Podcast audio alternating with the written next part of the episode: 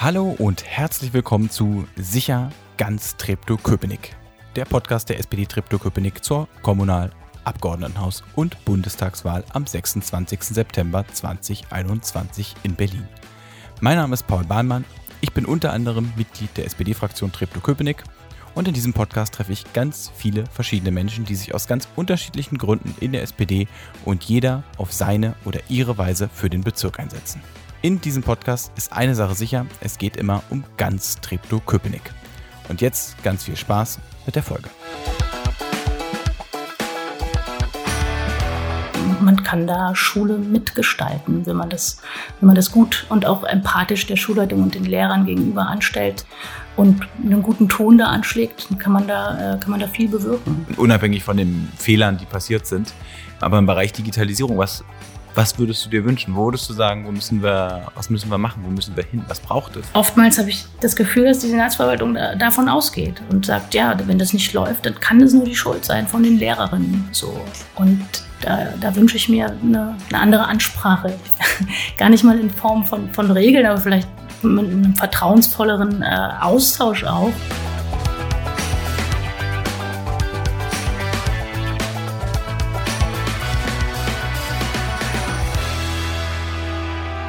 In der heutigen Folge soll es gehen um Schulpolitik und Bildungspolitik. Und deswegen habe ich äh, Julia Dittmar hier. Hallo, Julia.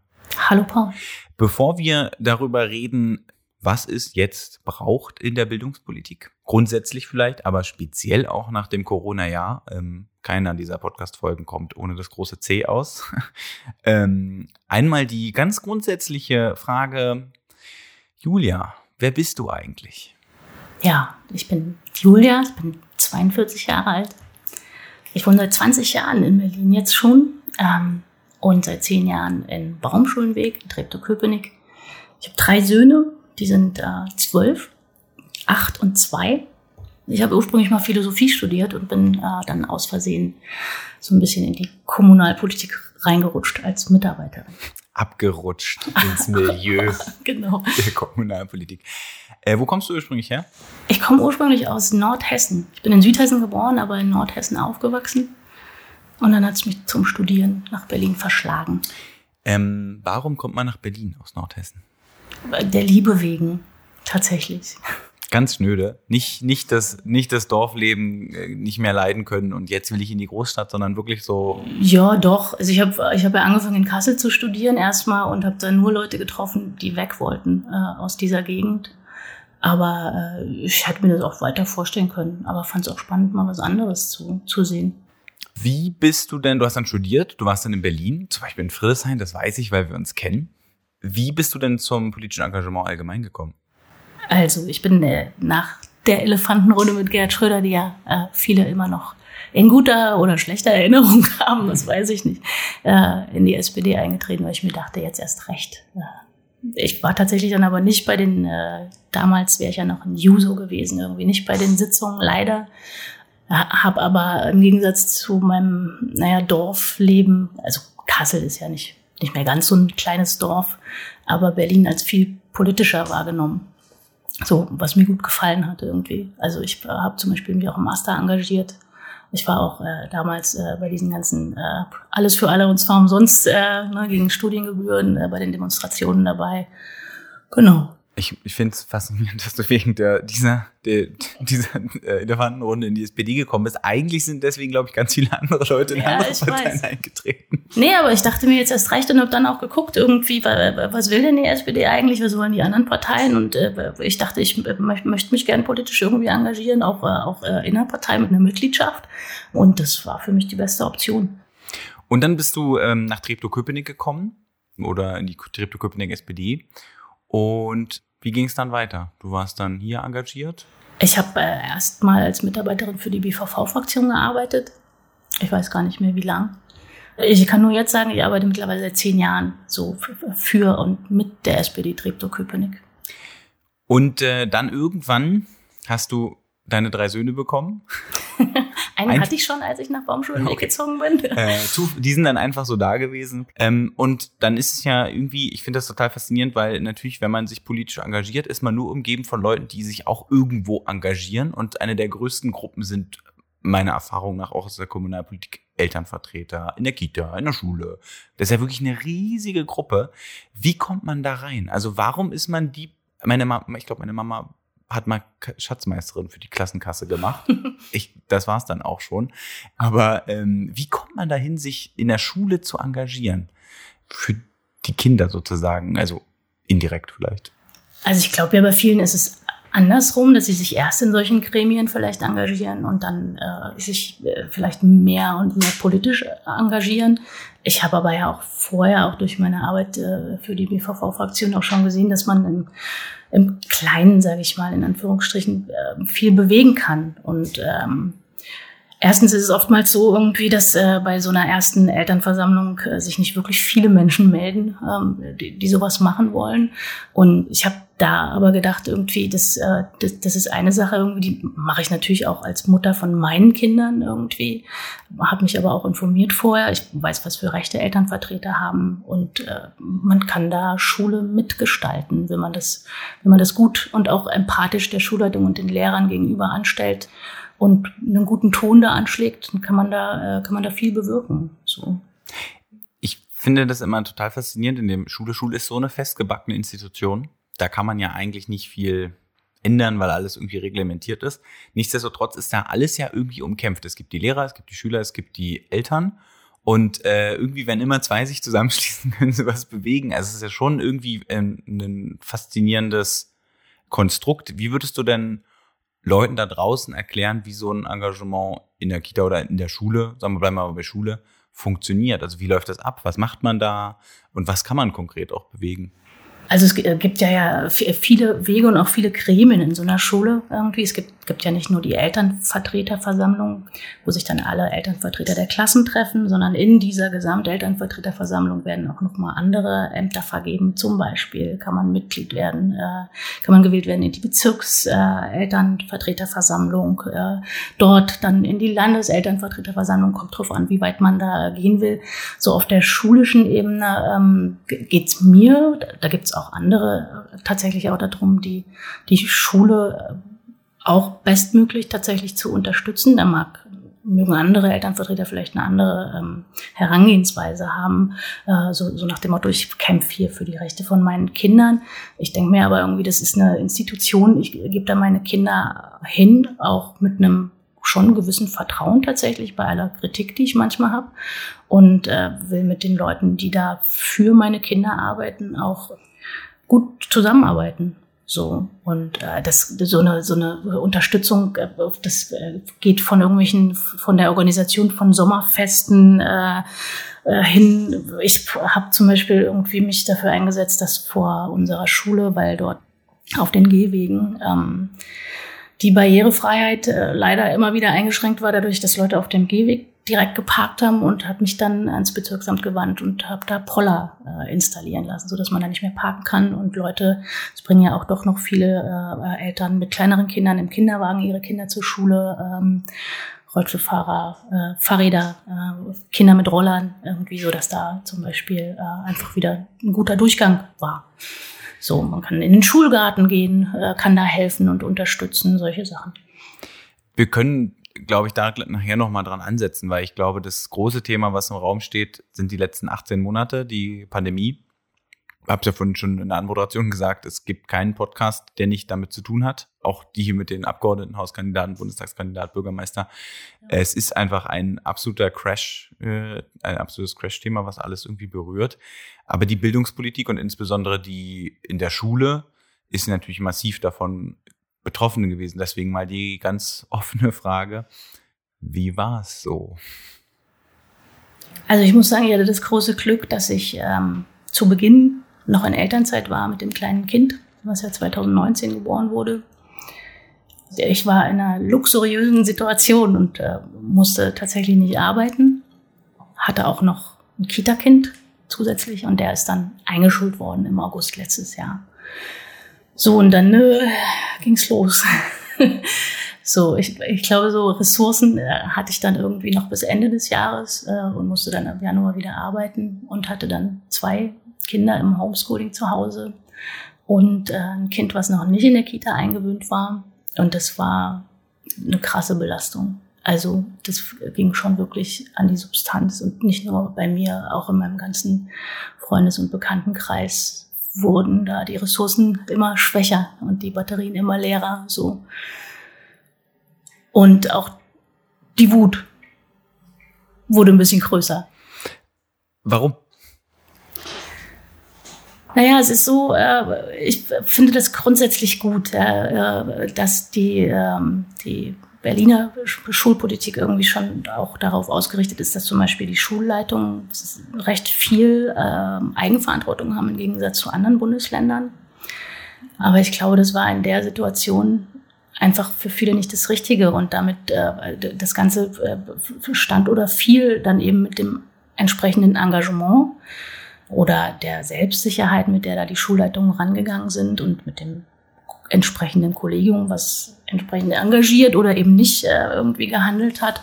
Und ich glaube, da hätten sich viele gewünscht, dass es da irgendwie einheitliche Regeln auch gibt. Weil ich glaube, da in dem Moment irgendwie war das, was wir irgendwie so gerne hätten, nämlich irgendwie äh, Chancengleichheit und Bildungsgerechtigkeit nicht mehr gewährleistet werden konnte, irgendwie durch dieses uneinheitliche Vorgehen, was, was ja sowieso auch äh, bundesweit irgendwie äh, äh, war, aber durch diese Eigenverantwortung, die auch die Schulen hatten. Die mussten auf der einen Seite irgendwie die Maßgaben, ähm, ne, Hygienevorschriften, äh, Hygienekonzepte umsetzen, ähm, mussten ihren Lehrplan irgendwie danach ausrichten die einen Schulen waren gut aufgestellt digital und die anderen eben überhaupt nicht. Also da, da war es zum Beispiel so, äh, man hat aus anderen Bezirken gehört, wie bei uns ist hier eins zu eins äh, Online-Unterricht, bei uns ist nichts ausgefallen und andere hatten gar keinen Unterricht.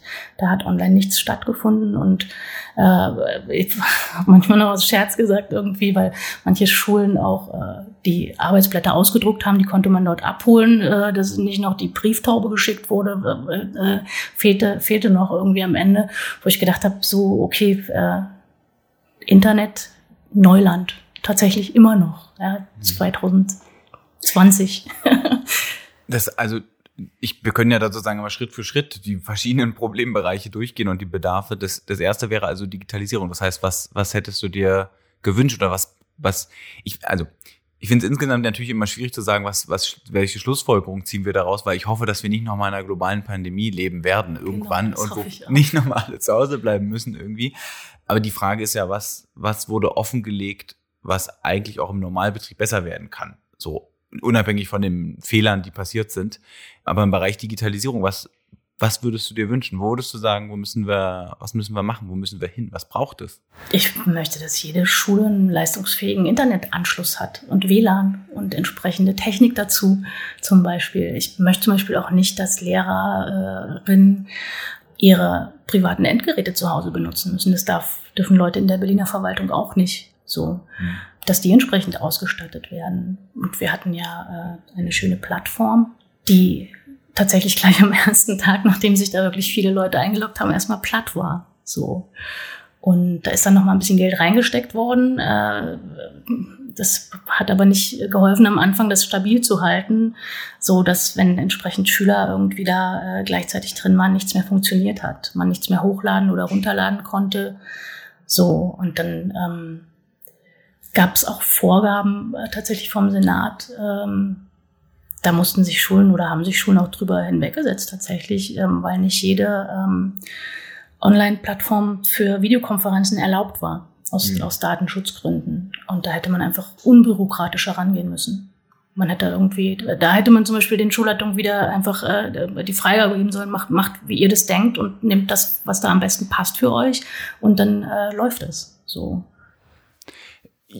Ich finde es total faszinierend, weil ähm, warum ich, ich, natürlich, weil ich es nur von außen gesehen habe, kann man immer alles faszinierend finden, ähm, wenn man nicht betroffen ist. Das sehe ich ein. Ähm, und zwar unter einem Gesichtspunkt. Als ich in Berlin in der Schule war, war das Durchschnittsalter der Lehrer irgendwo knapp unter 60. In den letzten Jahren hat sich das dann logischerweise geändert, weil ich bin länger als fünf Jahre aus der Schule raus. Das heißt, es ist schon vor länger als fünf Jahren war der Durchschnitt dann 65. Ja, das ist dann logisch, dass es sich schnell ändert. Und es sind ja super viele junge Lehrer dazugekommen. Also heute, wenn ich mir angucke, wen ich so kenne, wer Lehrer ist, da sind wenige Leute sind äh, älter als ich. Ähm, die, also es fangen sehr viele an, die Schulen sind, glaube ich, gut durchmischt.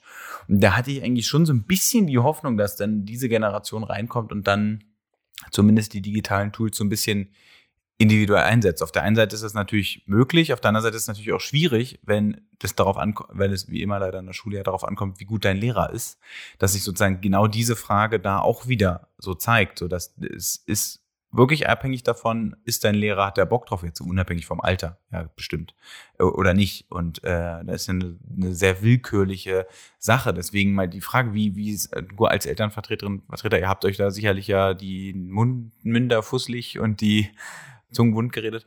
Wie, wie war denn die Situation? Was äh, hat man erreichen können oder was ist jetzt die Situation und worauf will man jetzt hinausarbeiten?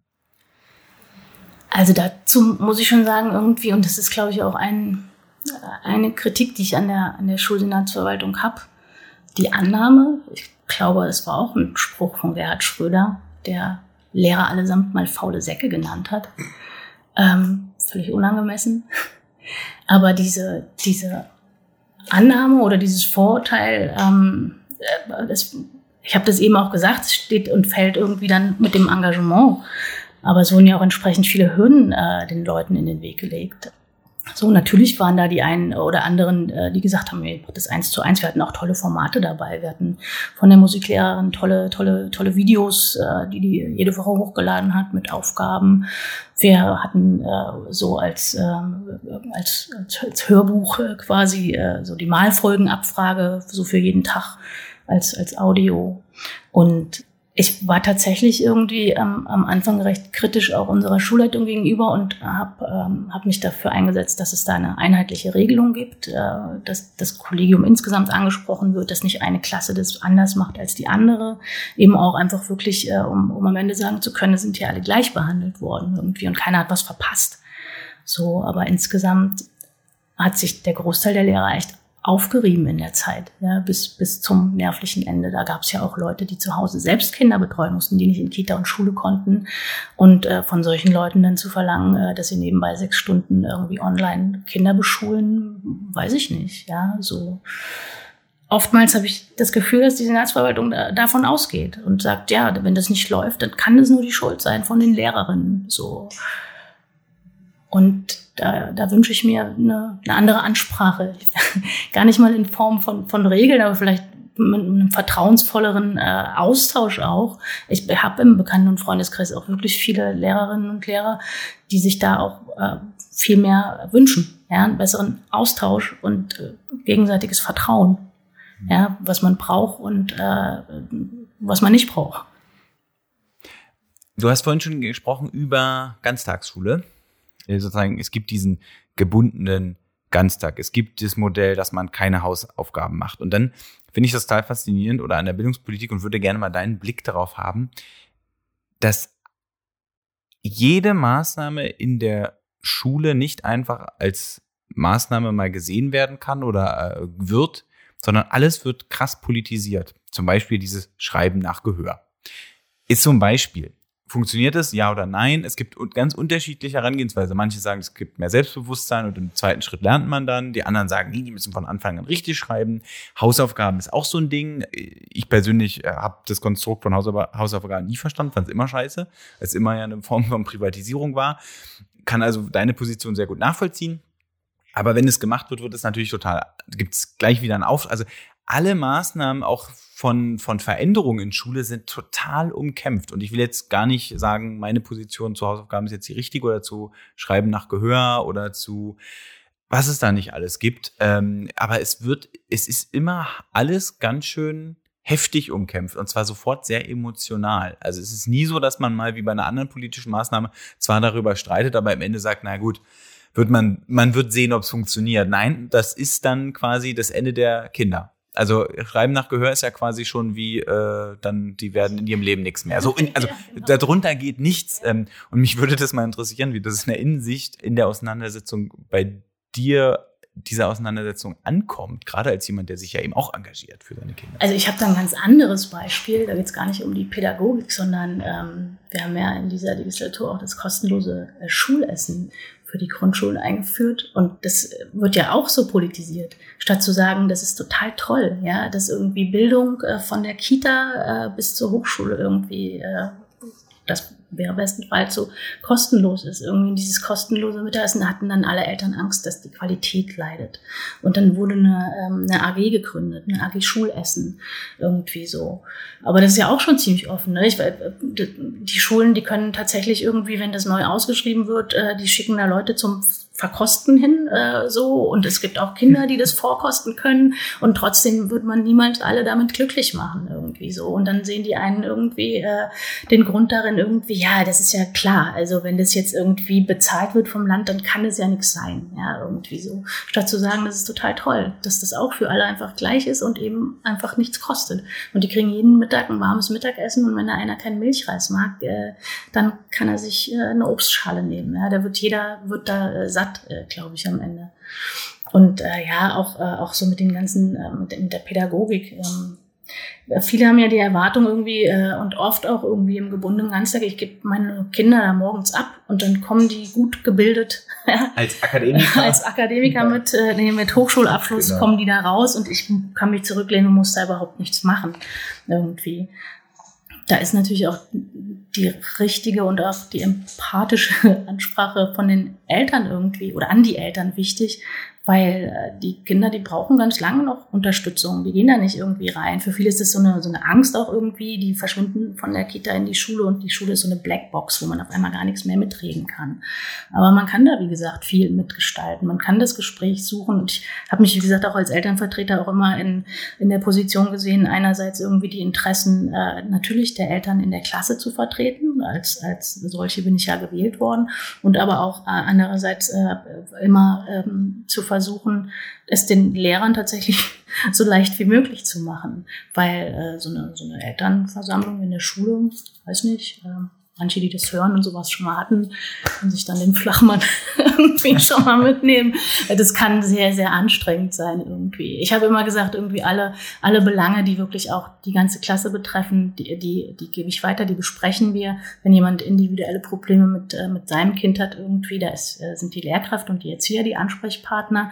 Aber auch da geht's wieder einfach um, um, um gutes Miteinander irgendwie und nicht, nicht um so ein Dagegen. Ja, unser Schulleiter hat während der Pandemie äh, Mails bekommen, äh, deren Inhalte ich nicht weiß, aber die gingen unter die Gürtellinie mit Beschimpfungen und ich weiß nicht, der war nicht der Einzige, der solche Mails gekriegt hat. So, und der da so angegangen wurde, obwohl der sich da aufgerieben hat, äh, dass, dass das alles gut läuft, dass wir ein gutes Hygienekonzept haben, dass alle Kinder da mitgenommen werden. Und natürlich hat nicht alles geklappt irgendwie, aber statt dann am Ende zu sagen, irgendwie, das ist toll, dass so viele Lehrer irgendwie äh, sich nicht krank gemeldet haben, sondern weitergegangen sind, irgendwie so. Und dieses, ähm, Schuld, Schuld suchen, äh, das macht man ja gern irgendwie und gerade in diesem, in diesem Bereich Schule und auch staatliche Schule, ja, das sagt ja schon das Wort irgendwie, da die Verantwortung so komplett abzugeben und sobald was schief läuft, irgendwie ist die Politik halt auch schuld. Ja, ich meine, das ist natürlich mein total subjektiver als Eindruck, als mein Mensch, der kein Kind hat äh, und keine Kinder, dass die Fehlertoleranz ist, glaube ich, bei manchen Leuten extrem gering. Also so dieses, wenn eine Sache schief geht, das darf nicht passieren, dann, dann ist mein Kind, da ist die Zukunft meines Kindes für immer zerstört. Und ich, ich bin mir relativ sicher, dass es von den Maßnahmen, die wir gerade diskutiert haben beim Schulessen jetzt sowieso ganz hundertprozentig, keine gibt, die die, die, die Lernchancen eines Kindes komplett zerstört. Also auch dieses Schreiben nach Gehör. Vielleicht funktioniert es, vielleicht funktioniert es für manche, vielleicht funktioniert es für alle besser oder vielleicht funktioniert es auch einfach nicht so gut wie das andere oder auch schlechter. Aber so what? Es wird am Ende ja so oder so dann kontrolliert. Also das ist so ein bisschen mein, mein Eindruck, deswegen bin ich bei Eltern. In, ist immer eine anstrengende Gruppe. Und ich kenne ja, auch jemanden, auch die sehr professionell Bildungspolitik macht, ich sage jetzt mal keinen Namen, die auch sagt, das ist die anstrengendste Gruppe. Und das finde ich, ich finde das interessant, weil auf der einen Seite will man natürlich, ist es absolut richtig, dass äh, Eltern so ihr das Engagement haben und da kann auch viel Gutes rauskommen. Auf der anderen Seite ist es so eine, so war es in meiner Schulzeit immer so eine Gruppe, wo ich mich immer gewundert habe, was da diskutiert wird, weil, also da war ich schon älter, weil ich dachte, ihr seid doch hier gar nicht. Ihr wisst, also. Ja, aber das glaubst du gar nicht, was da alles diskutiert wird. Ja, ja so. genau. Aber äh, da manchmal, also ich war, wir hatten so gemeinsame Elternabende, einen, einen, weil alles ganz furchtbar war und so. Und da haben auch die Eltern sich gemeldet und wir haben danach mit den Leuten, mit denen ich in der Klasse war, es müsste achte oder neunte Klasse gewesen sein, auch so, also da schon, war wo wir schon 14, 15 waren, auch so gesagt, so, das ist halt nicht Thema bei uns. Also das, ihr seid hier, das, ist, das läuft, das ist uns egal. Also Schulkloster zum Beispiel, das war auch so, immer so ein Thema, das ist mir einfach egal. Es war mir einfach egal. Aber andere Leute haben das zur Priorität gemacht, das war mir aber gar nicht wichtig. Mir war, keine Ahnung, waren ganz andere Sachen wichtig. Ich weiß nicht, zum Beispiel weniger Hausaufgaben. So, weil also die Lehrer sich ja grundsätzlich nie absprechen bei Hausaufgaben und man dann so manche Wochen denkt, jo, dann sitze ich halt jetzt hier jeden Tag. Ähm, war dann im Abi dann eher so. Genau. Naja, jetzt äh, vor allem im, im, vergangenen Jahr irgendwie habe ich tatsächlich als, äh, als Elternvertreterin fast täglich Mails geschrieben, habe die Eltern informiert, habe abgefragt irgendwie, wie geht es wie geht es euren Kindern und äh, habe das auch entsprechend weitergegeben, so Meinungsbilder, die äh, ganz klar auch darauf hinausliefen, dass diese Sachen im Homeschooling ein ordentliches Päckchen waren, ja, was einfach gerade Kinder mit mehreren, äh, Eltern mit mehreren Kindern, andersrum. Kinder, Kinder mit mehreren Eltern. ja, genau, gibt's auch. ja. ähm, nicht, einfach nicht leisten konnten. Und zu sagen, irgendwie jemand in der fünften, sechsten Klasse, der kann sich da hinsetzen und das selbstständig erarbeiten, ähm, das, das funktioniert so nicht. Die, die brauchen auch da noch Unterstützung und natürlich äh, während so einem laufenden Schuljahr irgendwie, es gibt ja dennoch immer noch ein Rahmenlehrplan. Ja, das wird auch jetzt äh, wieder ein Thema werden. Ähm, passt man den an? Boxt man das durch? Geht es jetzt so weiter irgendwie? Wird der Druck auf die Schüler ja auch größer dann? Weil das war schon trotzdem ein ordentliches Arbeitspensum irgendwie. Und natürlich hat man die Konflikte dann auch noch zu Hause, weil man ist eine ganz andere, also man hat nicht dieselbe Autorität wie eine Lehrkraft, sage ich mal. Mhm. Es gab viel Streit in den Familien auch deswegen. So. Und da kann ich auch verstehen, dass es die einen gab, die sagen, ja komm, weißt du was, dann mach, mach was du willst äh, so. Kind, du bist acht, du kannst, geh einfach nimm dein, arbeiten. Nimm dein, nimm dein Tablet, dein Handy und äh, ja. guck Fernsehen oder so.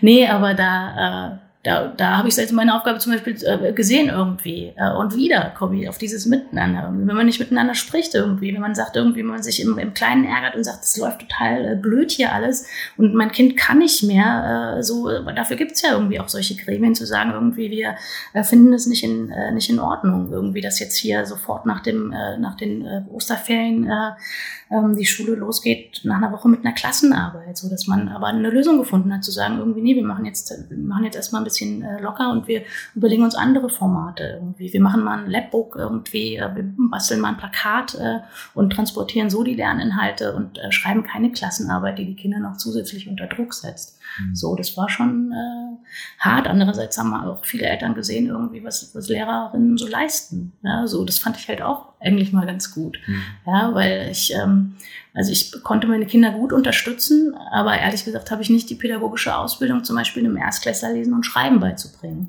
So, sicher, ich hab, hätte mir das alles anlesen können irgendwie, aber da habe ich zum Beispiel das, einfach das Vertrauen, äh, dass da äh, meinetwegen auch jeder Lehrer vielleicht ein anderes System hat irgendwie, was bei dem einen funktioniert, bei dem anderen nicht. Äh, ich weiß nur bei dem ersten Kind, was eingeschult wurde, das äh, konnte, das ist im August eingeschult worden, das konnte mir Weihnachten was vorlesen und äh, jetzt äh, geht er seit gestern aufs Gymnasium und wird seinen Weg machen. Also die machen da schon eine gute Arbeit und wenn alle gut zusammenarbeiten, dann ähm, kann das kann das was werden.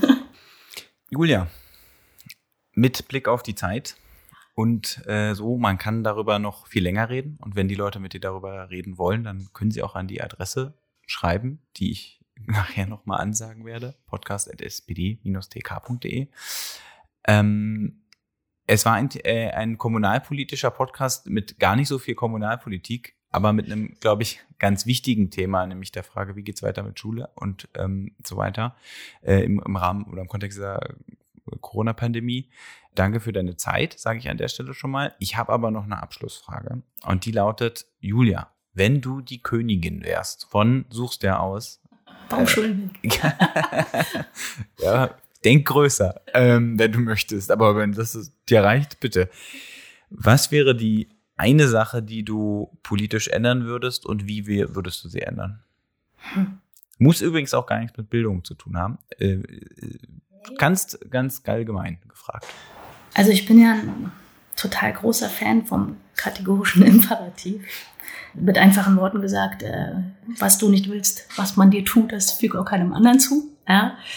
Und ich finde, ähm, Kant hat das ja im Sinne so einer Gesetzgebung ja auch gedacht. Das ist eine schwierige Sache irgendwie, weil wir sind alle Individuen, aber dieses, äh, dieses Miteinander und dieses empathische und wertschätzende Umgehen miteinander, das wünsche ich mir für alle Bereiche meines Lebens und das wünsche ich mir auch von Politikern, die oftmals eine ganz andere Lebenswelt haben als die Menschen, für die sie die Politik machen.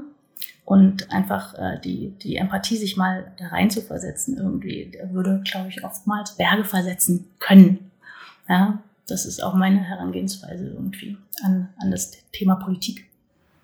Gut, dann sage ich Tschüss und gebe dir das Schlusswort. Ich bedanke mich äh, natürlich für das Gespräch und ich bin gespannt, was alles noch passiert in diesem Jahr und im nächsten. Danke fürs Zuhören und Einschalten. Wenn euch diese Folge gefallen hat, dann schickt sie doch einfach an jemanden weiter. Wenn ihr eine Frage oder eine Anmerkung zu dieser Folge habt, dann schreibt mir doch einfach eine E-Mail an podcast.spd-tk.de. Ich sammle die Fragen dann und leite sie an die Gäste des Podcasts weiter. Und am Ende mache ich dann eine schöne Sonderfolge, wo ihr eure Antworten bekommt. Nicht vergessen, am 26. September 2021 ist Wahl. Bitte nutzt die Zeit bis dahin, um euch darüber zu informieren. Informationen zur Wahl findet ihr eigentlich überall. Eine Sache ist mir aber besonders wichtig, geht auf jeden Fall wählen. Denn die anderen machen es und ihr könnt ja nie ganz sicher sein, ob die so entscheiden würden wie ihr. Ich würde mich natürlich sehr darüber freuen, wenn ihr sowohl bei der Kommunal-, der Abgeordnetenhaus- als auch der Bundestagswahl SPD wählen würdet. Ein paar Gründe warum habt ihr heute ja sicherlich gefunden.